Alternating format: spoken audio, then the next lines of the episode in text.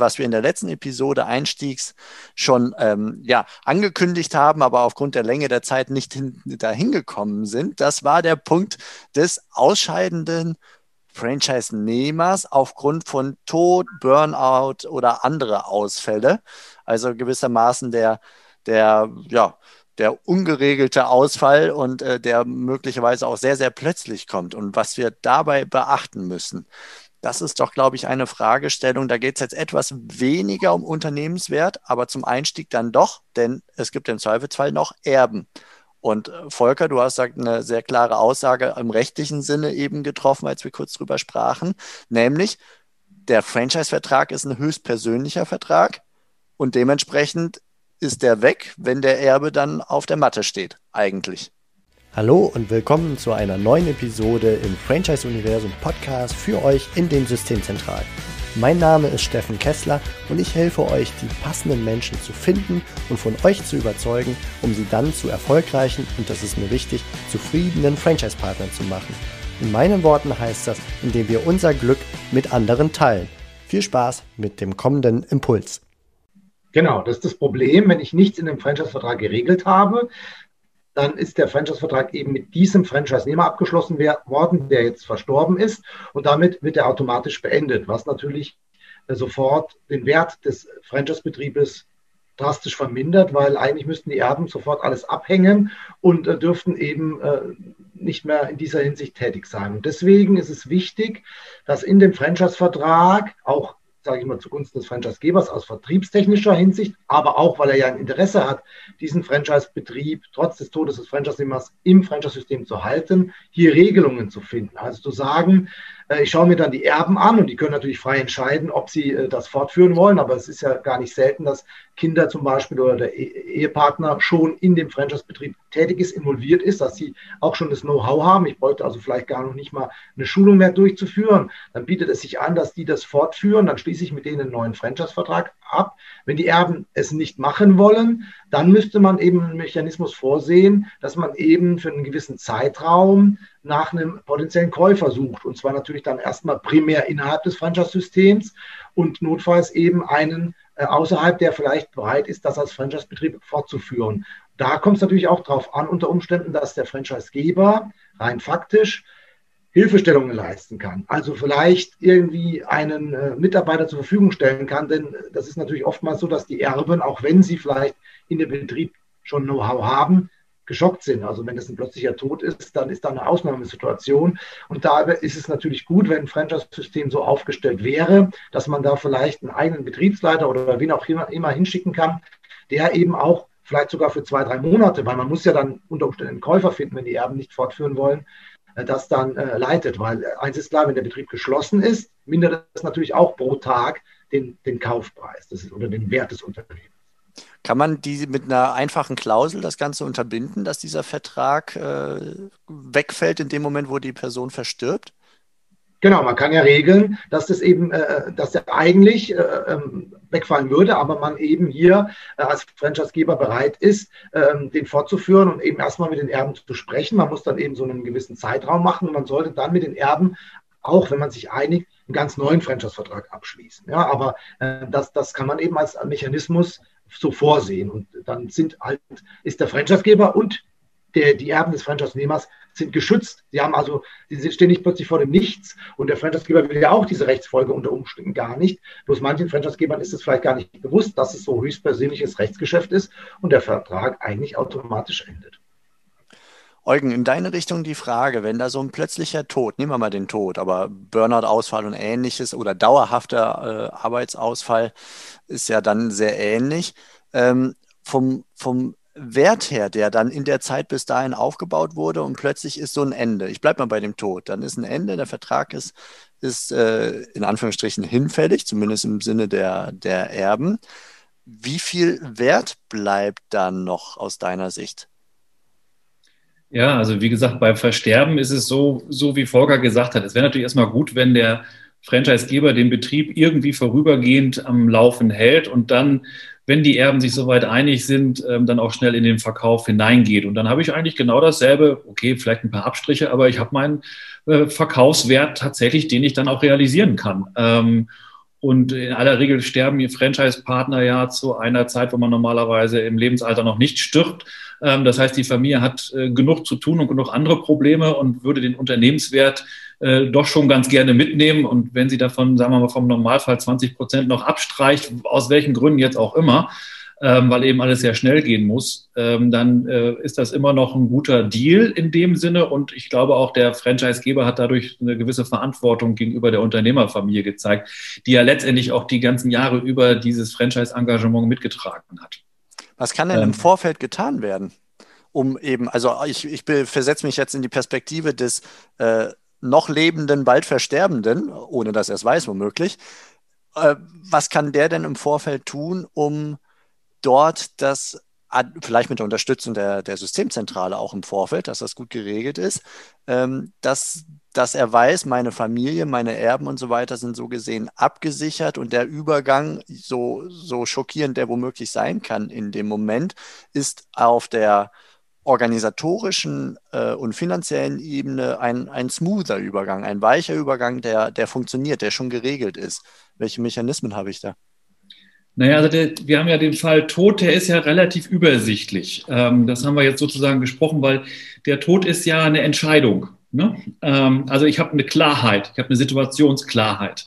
Ähm, wenn ich jetzt als Unternehmer ausfalle, also ich bin nicht mehr geschäftsfähig, nicht mehr handlungsfähig, kann über meine eigenen Belange nicht mehr entscheiden, dann habe ich eine Unklarheit, weil ich nicht weiß, ob das dauerhaft so bleibt oder ob sich das auch möglicherweise wieder ändert und ich wieder Herr meiner Sinne werde. Ähm, also unterm Strich geht es eigentlich darum, dass es einen Unternehmerausfall gibt äh, für mehrere Monate, ein, zwei, drei Jahre, was auch immer, wie die Situation gerade gelagert ist. Und äh, der Unternehmer zugleich nicht wirklich ähm, handlungsfähig und geschäftsfähig ist. So, und da habe ich jetzt erstmal folgende Situation, die hat mit Franchise gar nichts zu tun. Die hat noch nicht mal was mit Unternehmertum unmittelbar zu tun, sondern wenn wir das nicht mehr sind, nehmen wir mal die ähm, den älteren Herrn, die ältere Dame mit einer Demenz, die mit 95 ins Heim kommt und über ihre eigenen Dinge nicht mehr befinden kann ähm, und nichts weiter geregelt ist, dann kommt der gesetzliche Betreuer, der jetzt über alle möglichen Dinge ähm, bestimmt, sogar in die medizinischen Belange hinein. Grundsätzlich ist das ähm, bei jedem so und ähm, auch bei einem Unternehmer.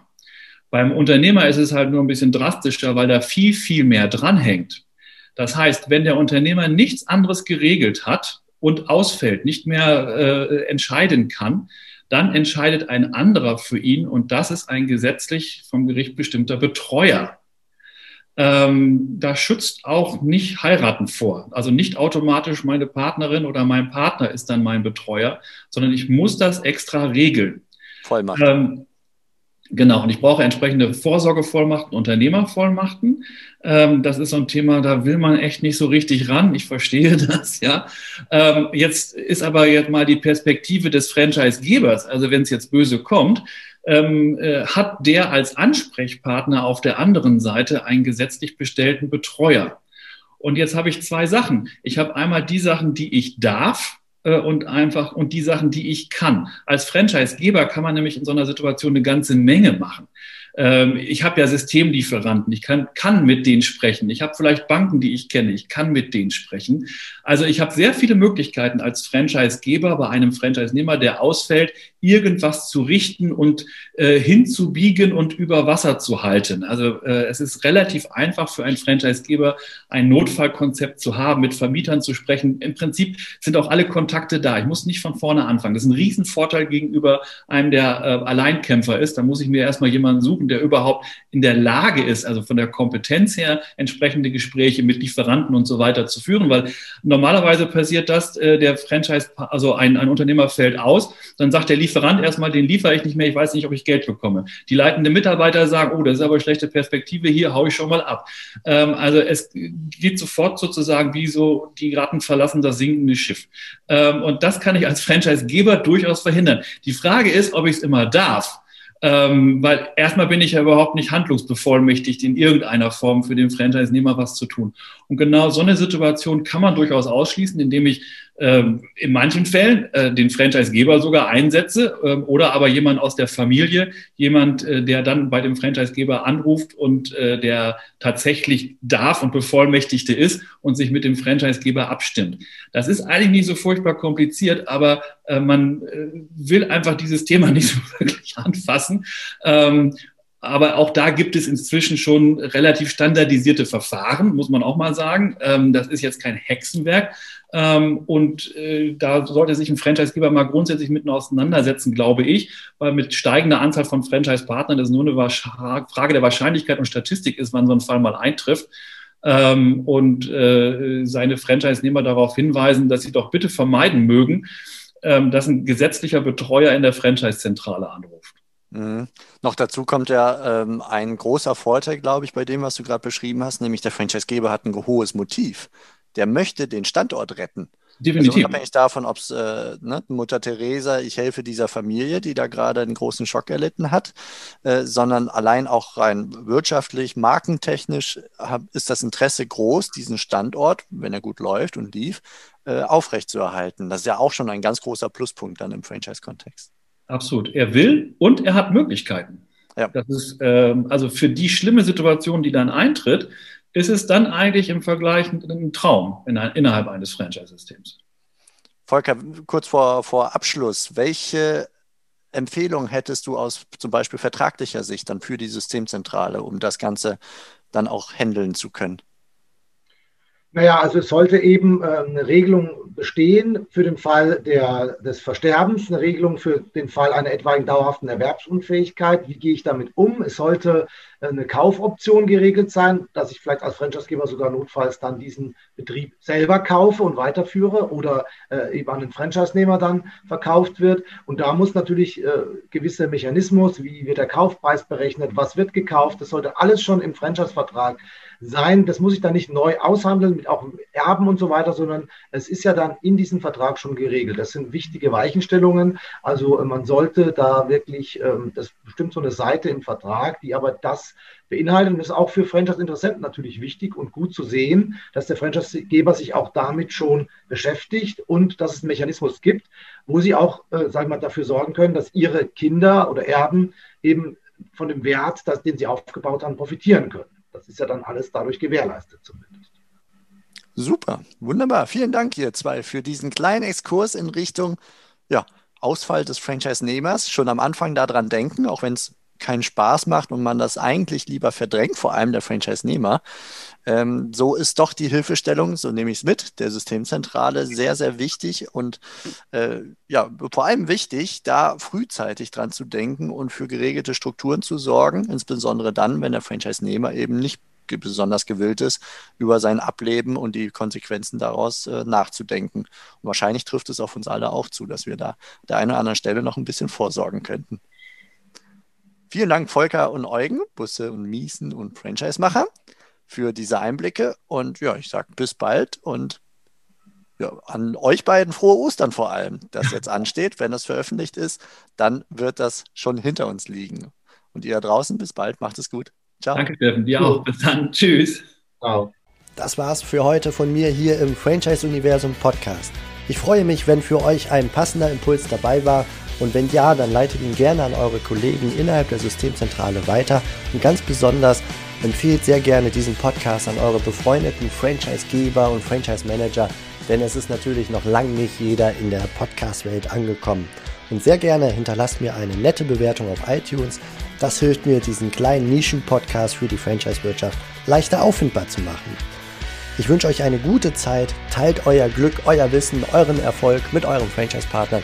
In diesem Sinne macht es gut, bis zur nächsten Episode. Ciao.